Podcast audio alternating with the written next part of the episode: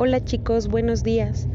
El día de hoy hablaremos acerca de los componentes geográficos, que como ya hemos visto se dividen en cinco tipos. Los pueden haber naturales, sociales, culturales, económicos y políticos. Cada uno de ellos se va a distinguir por características particulares. Por ejemplo, cuando hablamos de un componente natural, nos referimos a, como su nombre lo dice, aspectos naturales de nuestra Tierra. Por ejemplo, un lago, un río, una montaña, volcán, el cielo, los paisajes que llegamos a ver, la flora y la fauna.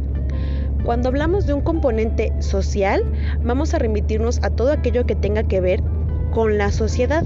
Por ejemplo, las personas. ¿Cuántas personas habitan en el mundo? ¿Cuántas de esas son hombres o mujeres? ¿Cuántas de esas estudian y que estudian? ¿O cuáles son sus edades? Cuando hablamos de un componente cultural, nos vamos a referir a todos aquellos aspectos que permiten que exista cultura, como su nombre lo dice, en un lugar por ejemplo, la gastronomía o platillos típicos de nuestro país, nuestra bandera, nuestros símbolos patrios, nuestras danzas típicas, nuestros trajes típicos, algo que nos distinga a otros países. En ello también se incluyen las lenguas indígenas u otros idiomas, religión, la visita a museos o zonas arqueológicas, etc. El componente económico se va a caracterizar por el tipo de actividades que se realizan en él y que generan un ingreso monetario o económico. Por ejemplo, la agricultura, la economía, la minería, la pesca, el comercio y el turismo. Además de los tipos de monedas que existen en el mundo. Y un ámbito o componente político va a remitir a, como su nombre lo dice, a todas las formas de gobierno que se rigen en el mundo y todas las divisiones que existen en él por ejemplo, las divisiones políticas o divisiones territoriales, los tipos de gobernantes que van desde monarcas hasta un presidente de nación, presidente municipal o un gobernador de estado. Todo esto, si nos damos cuenta, remite a componentes geográficos, porque todo está a nuestro alrededor y todos estos componentes van a relacionarse entre sí en un lugar, paisaje, medio, región o territorio, que son las categorías de análisis del espacio geográfico que estuvimos viendo la semana pasada, podemos encontrar dos o más componentes en interacción. De acuerdo a ello, y que ya le estamos dando una repasadita a todos estos componentes geográficos, vamos a escuchar la siguiente narración. De acuerdo a ello, vamos a contestar las preguntas que enuncié en la tarea adjuntada a la publicación de la actividad correspondiente. Debemos de, poner especial atención en esta narración, ya que con ello vamos a poder contestar las preguntas que a continuación se describirán.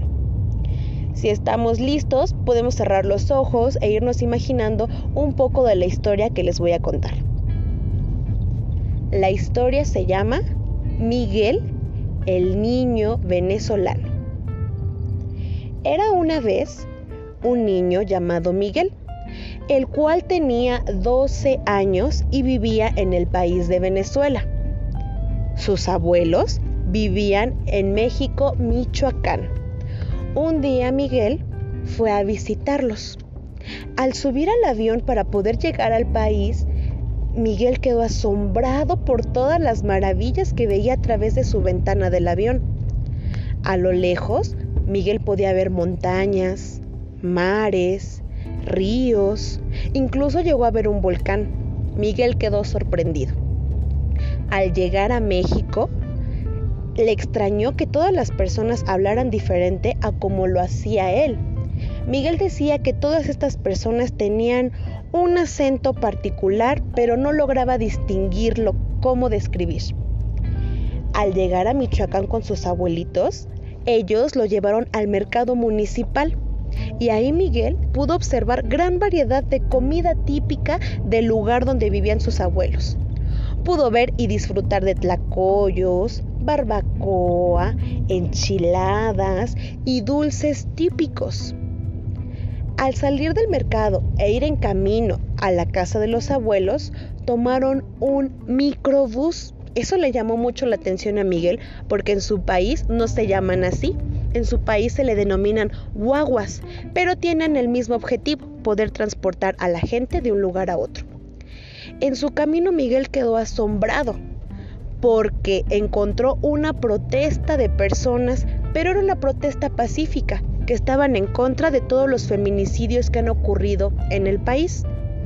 Miguel quedó asombrado cómo protestaban esas personas porque lo hacían en silencio, no como en su país, que protestan a base de golpes y gritos en contra de la presidencia de Nicolás Maduro, presidente de Venezuela.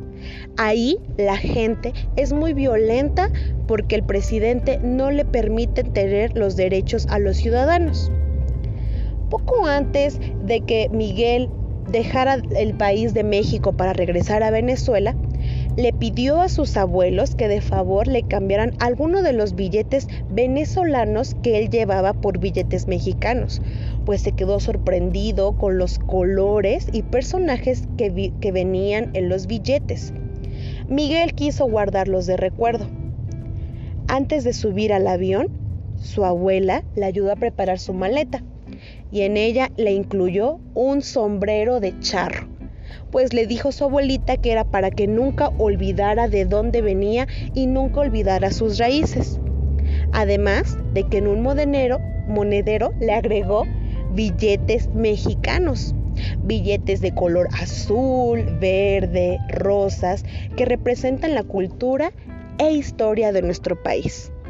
También en su maleta agregó dulces típicos como palanquetas, alegrías, amarantos y cocadas, pues Miguel explicaba que en su país no podía encontrar alguno de esos dulces típicos.